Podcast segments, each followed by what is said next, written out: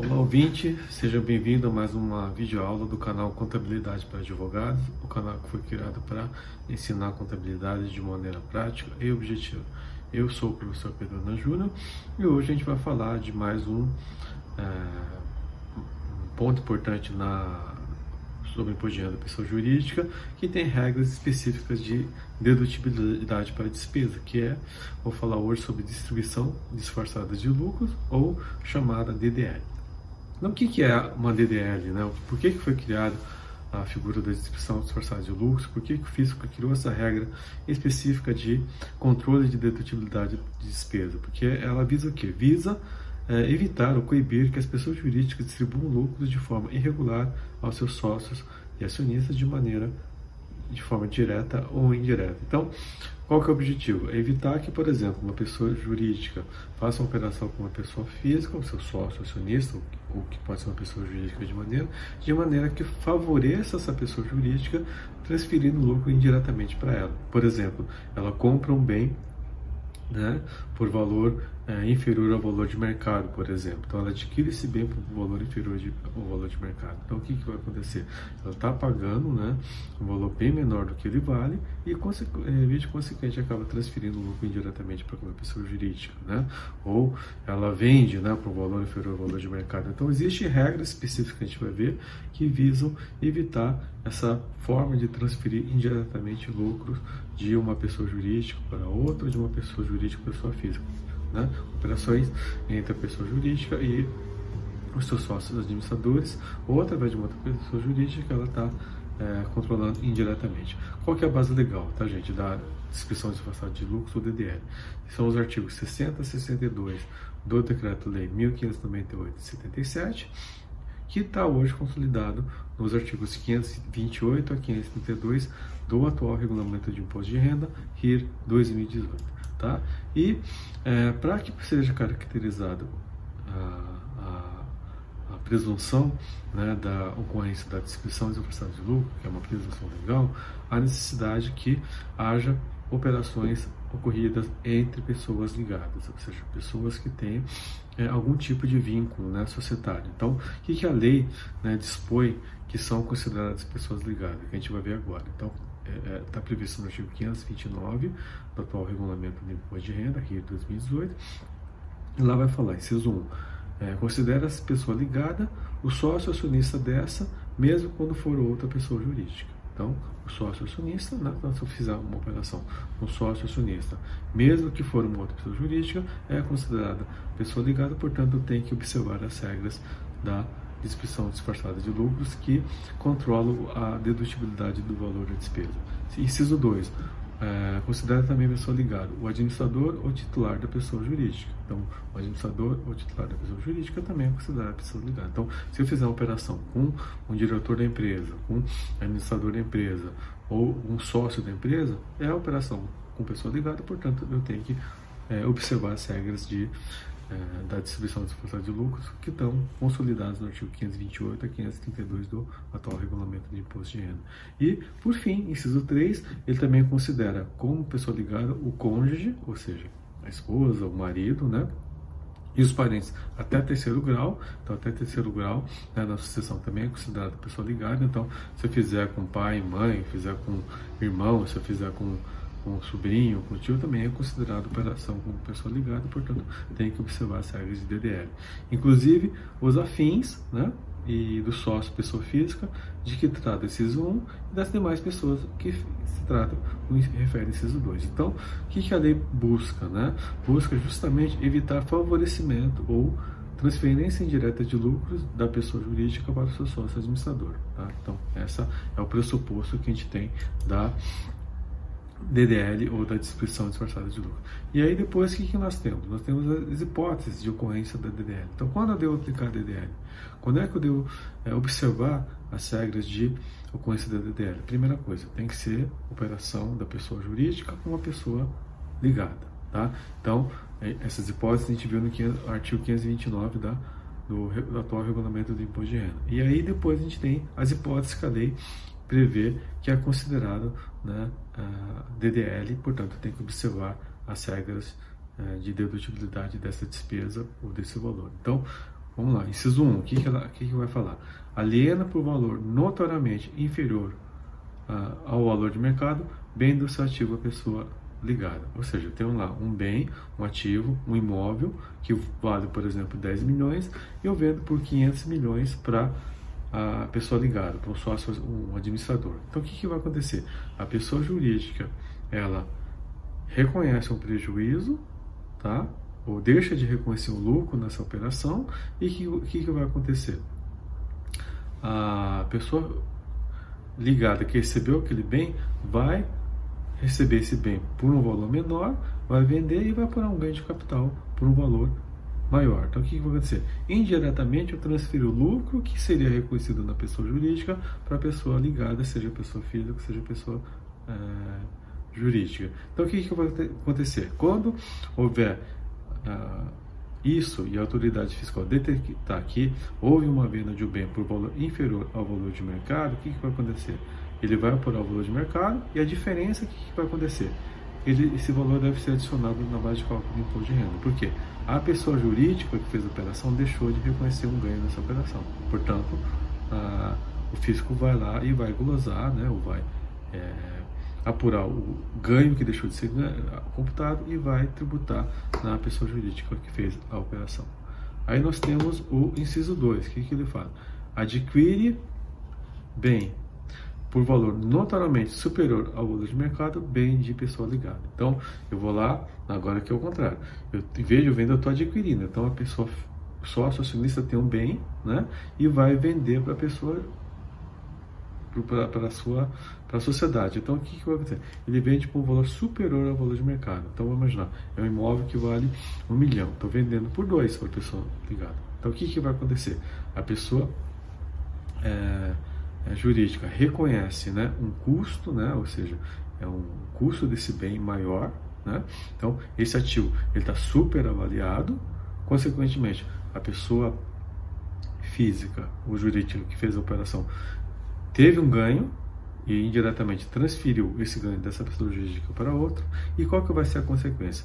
Né? A diferença entre o custo de aquisição do bem e o valor de mercado não constituirá custo ou prejuízo dedutível na posterior alienação baixa, inclusive para, por depreciação, amortização e realização. Então, essa diferença entre o valor de mercado e o valor do bem que está sendo adquirido, que está sendo superior ao valor de mercado, ele é indedutível. Então, ele não, a despesa de depreciação não é uma despesa dedutível, a despesa de amortização não é uma despesa dedutível e isenção também não. E se eu fizer a venda né, desse bem da pessoa jurídica e apurar o prejuízo, esse prejuízo é uma despesa indedutível. Então, o que, que a gente está observando? Toda operação que eu fizer com pessoa jurídica ligada, eu tenho que sempre observar o que, gente? Valor de mercado. Depois a gente vai ver o que, que a lei estabelece como parâmetro para como valor de mercado. Aí vai na terceira hipótese da presunção da ocorrência da DDL. Então, perde em decorrência do não exercício de direito à aquisição do bem em benefício de pessoa ligada, sinal, depósito em garantia ou importância paga para obter a opção da aquisição. Então, o que vai acontecer? Eu deixo de exercer a opção, eu deixo de é, exercer aquele direito. Então, o que, que vai acontecer? Eu acabo reconhecendo o prejuízo. Né? Esse prejuízo, o que, que vai acontecer? Né? Seria uma despesa dedutiva na pessoa jurídica. Né? E lá a pessoa ligada reconhece um ganho. Esse ganho que seria tributado lá na pessoa ligada. Só que o que, que vai acontecer? Se a autoridade fiscal detectar esse tipo de operação, que é uma presunção da DDL, essa perda que seria reconhecida seria uma despesa indedutível. Portanto, ela deve ser adicionada na base de cálculo do lucro real. E, é, qual que é a quarta hipótese da ocorrência da DDL? Transfere a pessoa ligada sem pagamento ou por valor inferior ao de mercado, direito de preferência à subscrição de valores imobiliários de emissão da companhia. Então, o que vai acontecer? A sociedade emite ações, né? essas ações são adquiridas pelo sócio ou acionista, seja pessoa física ou pessoa jurídica, né? que faz essa subscrição né? É... e não há pagamento desse valor. Né? Então, quando ocorre essa transferência né, para a pessoa ligada, sem a ocorrência desse pagamento, desse valor, ou por valor inferior, o que, que vai acontecer? A diferença entre o valor de mercado e o de alienação será adicionado para fim de apuração do lucro real. Então, o que, que vai acontecer? Ocorre a DDL, ocorre essa transferência indireta, né, de lucro de uma pessoa jurídica para a sua pessoa ligada, e essa diferença tem que ser oferecida à tributação. Aí nós temos a sexta hipótese da ocorrência da DDL, quando a pessoa a é, jurídica paga a pessoa ligada aluguéis, ROIs ou assistência técnica em montante que excede notoriamente ao valor de mercado. Né? Então, eu alugo lá uma, um imóvel né, é, do meu sócio acionista, que é muito comum, né? pode acontecer. Então, eu alugo esse imóvel, gera uma receita, né? É, só que por um valor superior ao valor de mercado. Né? O que, que vai acontecer? Né? Essa diferença maior entre o valor de mercado e o valor da, da, operação é uma despesa indedutível. Né? Eu não posso deduzir. Por quê? Estou transferindo lucro indiretamente de, da pessoa jurídica para a pessoa ligada. Então, sempre qual que é o parâmetro, gente? Valor de mercado.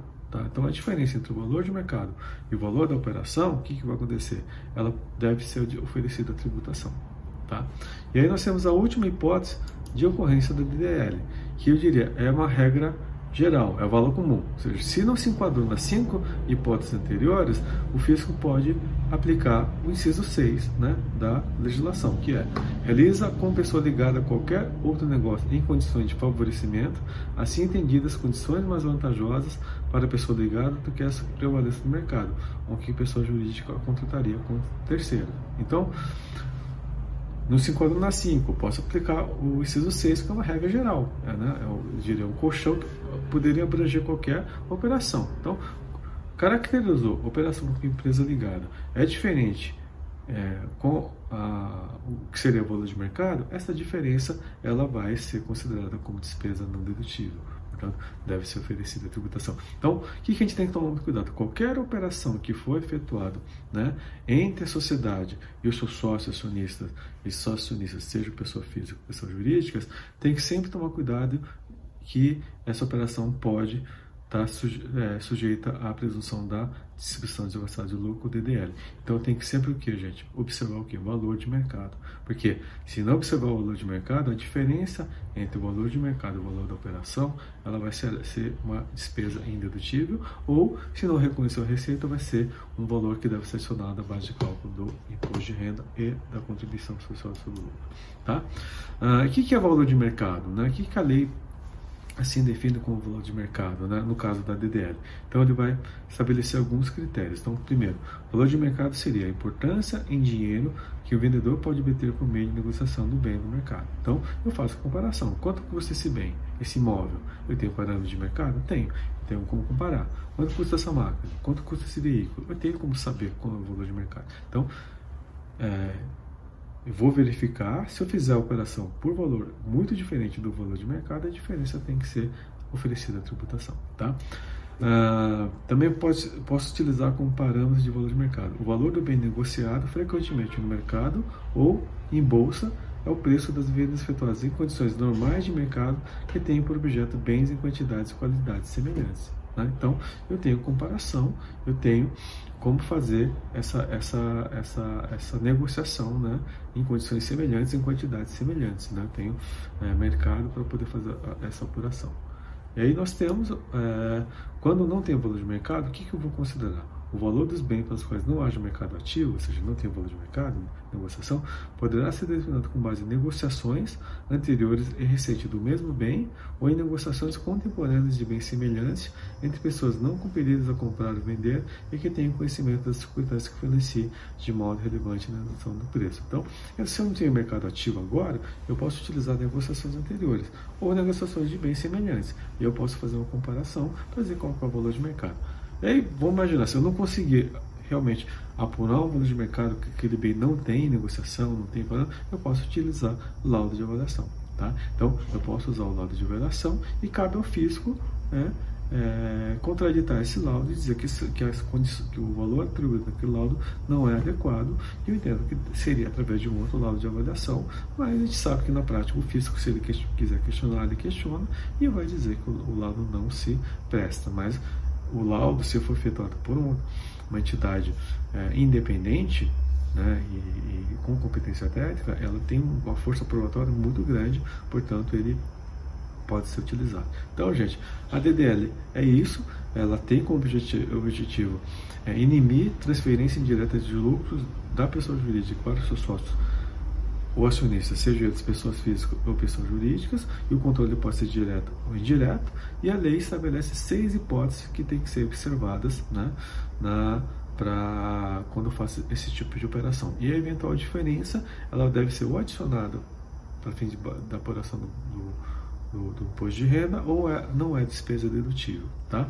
Então é isso que eu queria falar na aula de hoje. Espero que vocês tenham gostado. Se gostou, dá o seu like, dá a sua curtida, é, subscreve no canal para poder receber as novas né, publicações das nossas aulas e vejo você numa próxima aula. Obrigado, gente.